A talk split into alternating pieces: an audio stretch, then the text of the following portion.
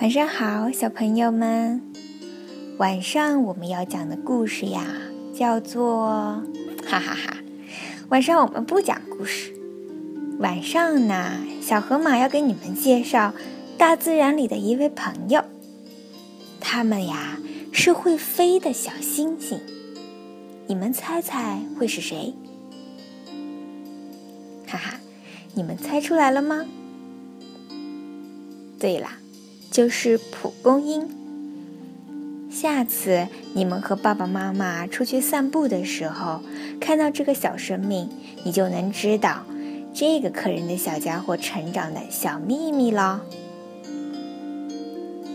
刚过完新年的时候，天气一点儿也不暖和，小朋友们也还包裹着厚厚的外套。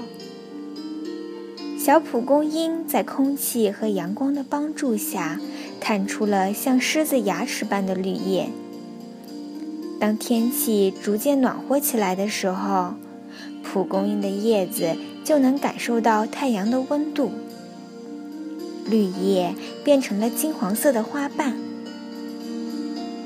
特别好玩的是，黄色花朵只在太阳公公露脸的时候才开放哦。太阳公公下山的时候呀，它就会闭上自己的花瓣。下次如果有机会，小朋友可以去仔细看看，是不是和小河马说的一样哦？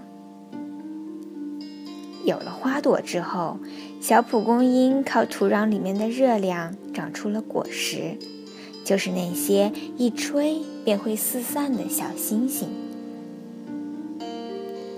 这就是会飞的小星星们生长的全过程啦。